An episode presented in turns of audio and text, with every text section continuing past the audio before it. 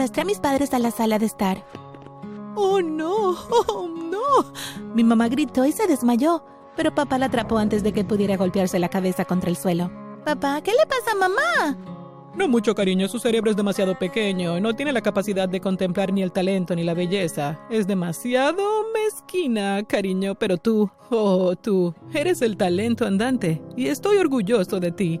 Dale un fuerte abrazo a papá. Extendió sus manos y corrí directo a ellas. Por cierto, la próxima vez que quieras crear un dibujo tan increíble, hazlo en el estudio de arte, ¿de acuerdo? Nunca en las paredes para que tu mamá no se vuelva a desmayar. ¿Me entendiste, cariño? Entendido. Asombroso, déjame llevar a tu mamá a la habitación. Iré contigo. Mientras subíamos las escaleras con mi mamá inconsciente, eché un último vistazo al enorme dibujo infantil que ahora cubría toda la pared de la sala, que solía ser de color blanco, claro. Yo era un artista. Eso fue hace muchos años, pero yo recuerdo como si fuera ayer. El arte siempre ha sido una de mis pasiones. Y una vez que mi padre se dio cuenta de que me gustaba dibujar y pintar, inmediatamente me hizo un estudio de arte. Mientras que a mi papá le encantaba todo lo que creaba, ya fuera un punto o una pincelada, mamá malinterpretaba y detestaba todas mis creaciones. Aunque, de todos modos, no es como que pudiera pedirle algún consejo realmente. Mi madre era lo que llamarías una esposa trofeo. Era hermosa y eso era todo su encanto. Papá era un hombre de negocios internacionales que se ocupaba de diferentes cosas. El arte era una de ellas y por lo tanto tenía buen ojo para eso. Dale me gusta a este video y suscríbete de inmediato si quieres tener una persona que te apoye en tu vida. Mi papá me cuidaba tanto como podía cuando estaba cerca, pero la cosa es que no siempre estaba cerca de mí. Siempre estaba en un viaje de negocios u otro, y aunque llamaba y enviaba mensajes de texto con frecuencia, siempre sentí su ausencia. Mi mamá, por otro lado, siempre estaba cerca, pero nunca disponible. Siempre saliendo con sus amigas o asistiendo a fiestas. Nunca sentí que tenía una madre. Al menos no una biológica. Tuve una madre sustituta y ella fue Tima, mi niñera. ¿Qué hay de Princeton? preguntó Tima, en una calurosa tarde en el estudio de arte limpiando lo que yo ensuciaba mientras pintaba. No te he oído hablar mucho de él últimamente. ¿Princeton? Sí. Princeton es noticia vieja, ¿de acuerdo? No me vuelvas a preguntar nunca por él. Después de montar un estudio de arte para mí, mi padre me inscribió en un campamento de arte. Quería que mejorara mis habilidades de dibujo y pintura, así que comenzó a enviarme al campamento todos los veranos. Siendo hija única me era difícil hacer amigos, por lo que siempre estaba sola, hasta que conocí a Princeton, el único hijo de la familia, Micaelo. Los Reeds y los Micaelo tenían una buena relación familiar, así que cuando le dije a mi padre que un chico llamado Princeton Micaelo había intentado hablar conmigo durante el campamento de arte, me animó a que me hiciera amiga de él. Jennifer Reeds, dijo Princeton durante nuestro segundo campamento de verano. ¿Vas a hablar conmigo ahora? ¿O vas a huir mientras cacareas como un pollo, como lo hiciste la última vez? Me reí y salí de mi tienda. Princeton y yo nos hicimos mejores amigos e hicimos muchas travesuras durante nuestros múltiples campamentos de verano hasta nuestro último año de asistir a ellos cuando desapareció de la nada. Hice todo lo posible para acercarme a él, pero resultó imposible. Princeton desapareció de mi vida así como así, en un abrir y cerrar de ojos. Esto me quebró porque yo era una niña educada en casa, no tenía amigos, nada, ninguno. Princeton fue el único que logró romper las paredes de mi corazón. Lo siento, Jennifer. No quise hacerte sentir mal. Solo quería saber si pudiste comunicarte con él o si te ha buscado. Lo siento, Tima. No quise alzar la voz. Y no he dejado de intentar contactarlo, y él ni siquiera se ha molestado en comunicarse conmigo. Así que Princeton ya es cosa del pasado. ¿Alguna noticia nueva de alguien más? Las dos nos reímos. No, todavía no, afortunadamente. Amaba muchísimo a Tima. Ella era la única madre de verdad que yo había conocido en mi vida. Faltaban unas semanas para mi cumpleaños número 18 y mi papá estaba a punto de irse de viaje de nuevo. Papá, ¿vas a viajar de nuevo? Prometiste llevarme a la galería de tu amigo para que pudiera ver algunas de mis piezas y presentarlas. ¿Y ahora quieres irte? Ni lo pienses.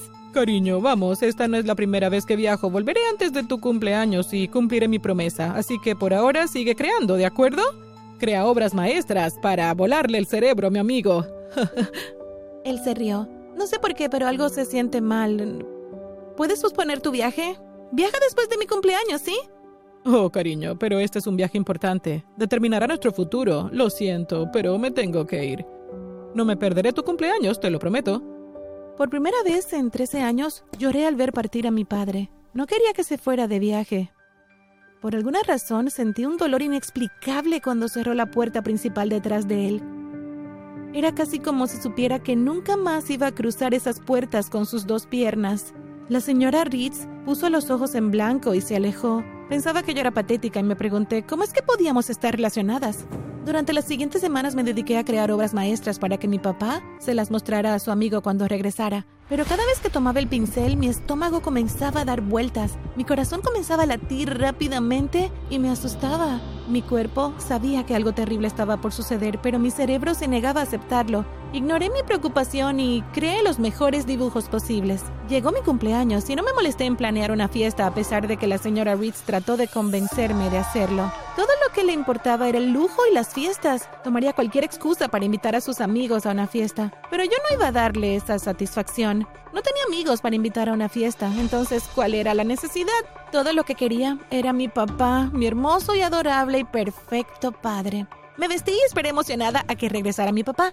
Todos mis lienzos estaban arreglados y empaquetados a mi lado. Era de mañana cuando comencé a esperar y esperé hasta la noche, pero no escuché nada de mi padre. Ya no contestaba a sus llamadas. ¿Qué pudo haber pasado? Acabo de hablar con él esta mañana, así que tendría que estar bien, ¿verdad? Finalmente sonó el timbre y felizmente corrí hacia la puerta, pero la persona que esperaba detrás de la puerta no era ni mi padre ni su conductor. Lamento esta terrible noticia. Sabía lo que iba a decir antes de que lo dijera. Lo había sospechado todo el tiempo, pero me dolió aún más cuando descubrí que había sucedido a pocos metros de nuestra casa.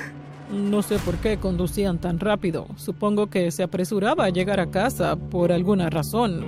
Lo siento, pero los dos fallecieron. Fue mi culpa. Mi papá sabía que llegaba tarde, así que corría a casa hacia mí. Yo lo causé. Yo causé el accidente. Llevé todos mis dibujos afuera inmediatamente, les prendí fuego. Si mi arte se convirtió en el fin de mi padre y su chofer, quizás también se convertiría en mi fin. No podía dejar que eso sucediera. Tenía que acabar con esto primero. El entierro de papá fue otra oportunidad para que la señora Ritz planeara otra frívola fiesta. Ni siquiera creo que le importara mucho que su esposo estuviera muerto. Todo lo que quería era una fiesta perfecta. Ni siquiera se molestó en consolarme mientras lloraba a mi padre. Ignoró mi existencia por completo. Afortunadamente, Tima estaba cerca. Tima siempre estuvo ahí para mí. El entierro llegó a su fin y llegó el momento de la lectura del testamento. Mi dulce padre dejó cantidades sustanciosas para nuestro personal doméstico y el resto me lo dejó a mí. Desafortunadamente no podía acceder a ese dinero hasta que cumpliera 21 años. Hasta entonces mi madre biológica tendría el control de todo y era la designada a cuidarme hasta que cumpliera 21 años y después de eso me liberarían el dinero de mi padre. Pensé que era extraño que mi padre tuviera que deletrear madre biológica en su testamento, pero solo lo ignoré. Mientras me iba a la universidad, Tima me regaló un diario. Sé que te encanta dibujar, así que así te expresas, no te detengas, ¿eh?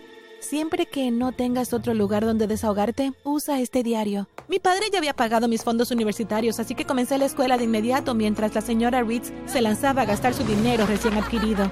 Mi supuesta madre nunca me envió dinero para sobrevivir a pesar de que la llamé varias veces y tuve que empezar a hacer trabajos ocasionales en la escuela para poder pagar mis cuentas.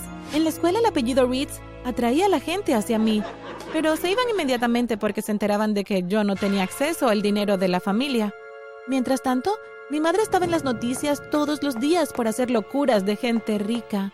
Ella sabía que la empresa de mi papá se estaba hundiendo, pero no hizo nada al respecto y tampoco es que le importara mucho. Tima vino a pasar un tiempo conmigo en la escuela y mientras limpiaba encontró el diario que me había comprado antes de que me fuera a la universidad. Ella vio mis bocetos y me dijo que eran hermosos. Empieza a dibujar de nuevo. No fue fácil, pero escuché a la única mujer que había sido una verdadera madre para mí. Empecé a dibujar otra vez. Los estudiantes de todo el campus comenzaron a pagarme para hacer diseños en las paredes de sus habitaciones y rápidamente comencé a ganar mucho dinero con mi hobby. Al comienzo de mi último año las cosas comenzaron a volverse más reales. El poco dinero que había estado usando para sobrevivir a través de mi arte y trabajos ocasionales ya no podía sostenerme. Necesitaba el dinero de mi madre, pero ella me evitaba. Había cumplido 21 años, pero mi madre encontró una laguna en el testamento y trabajó con el abogado para restringir mi acceso al dinero de mi padre hasta que cumpliera los 25, justificando que yo tenía un comportamiento inmaduro. Sabía que no quedaría dinero ni compañía para ese momento y tenía que hacer algo de inmediato, pero simplemente no sabía qué hacer. Mientras tanto, Tima me envió la dirección de una galería que iba a abrir pronto. Estaba cerca de mi escuela y me animó a llevar algunos de mis trabajos allí. Seguí visitando la galería, pero el propietario nunca estuvo ahí para examinar mis piezas. Un día, volví a ir a la galería y me encontré con Princeton. Resultó que él era el dueño de la galería. Así que conseguí los mejores lugares para su noche de apertura y muchas de mis piezas se compraron por 100 veces su precio habitual. Después de volver a conectar con Princeton, se disculpó por haberme gosteado. Comenzamos a salir mucho mientras Tima seguía bromeando conmigo. Princeton dijo que tenía algo especial que mostrarme en la segunda noche de apertura de la galería y Tima anticipó una propuesta de matrimonio. Princeton tomó mi mano y me acompañó a su oficina donde conocimos a una dama. Jennifer, esta es mi esposa, Miranda. Miranda, conoce a Jennifer, mi novia. ¿Qué diablos es esto? Corrí mientras Princeton me perseguía. Al parecer, Princeton tenía un matrimonio polígamo y quería que yo fuera su segunda esposa. Empecé a llorar desconsoladamente y corrí hacia Tima, quien como siempre me consoló. Después de esa dolorosa eventualidad, decidí concentrarme en ayudar a la empresa de mi padre a prosperar y salvar su riqueza. Le pedí consejo a Tima, quien casualmente se había convertido en mi compañera de cuarto permanente. Bueno, tu papá mm, dijo madre biológica en su testamento. Sí, eso fue extraño. ¿Cómo te digo esto? La señora Reeds no es tu madre biológica. ¿Qué? Es complicado. Tu madre eh, quiero decir, la señora Reeds no podía tener hijos, así que contrató a una mujer pobre para que tuviera un hijo para ella y nunca conoció a esa mujer, pero tu padre sí. La conoció antes de pagarle y obligarle a firmar un contrato de confidencialidad. ¿Quién es esa mujer y cómo sabes todo esto? La mujer no soportaba estar tan lejos de su hija, así que convenció a tu padre para que la contratara como su niñera. ¿Tú eres mi madre biológica? Sí. ¿Y el señor Reeds es mi padre biológico? Sí, me tomó un poco de tiempo superar el dolor y perdonar a Tima porque la amaba mucho. Empoderada con esta nueva revelación, rescaté la compañía y dinero de mi padre y cambié mi vida y la de Tima para bien.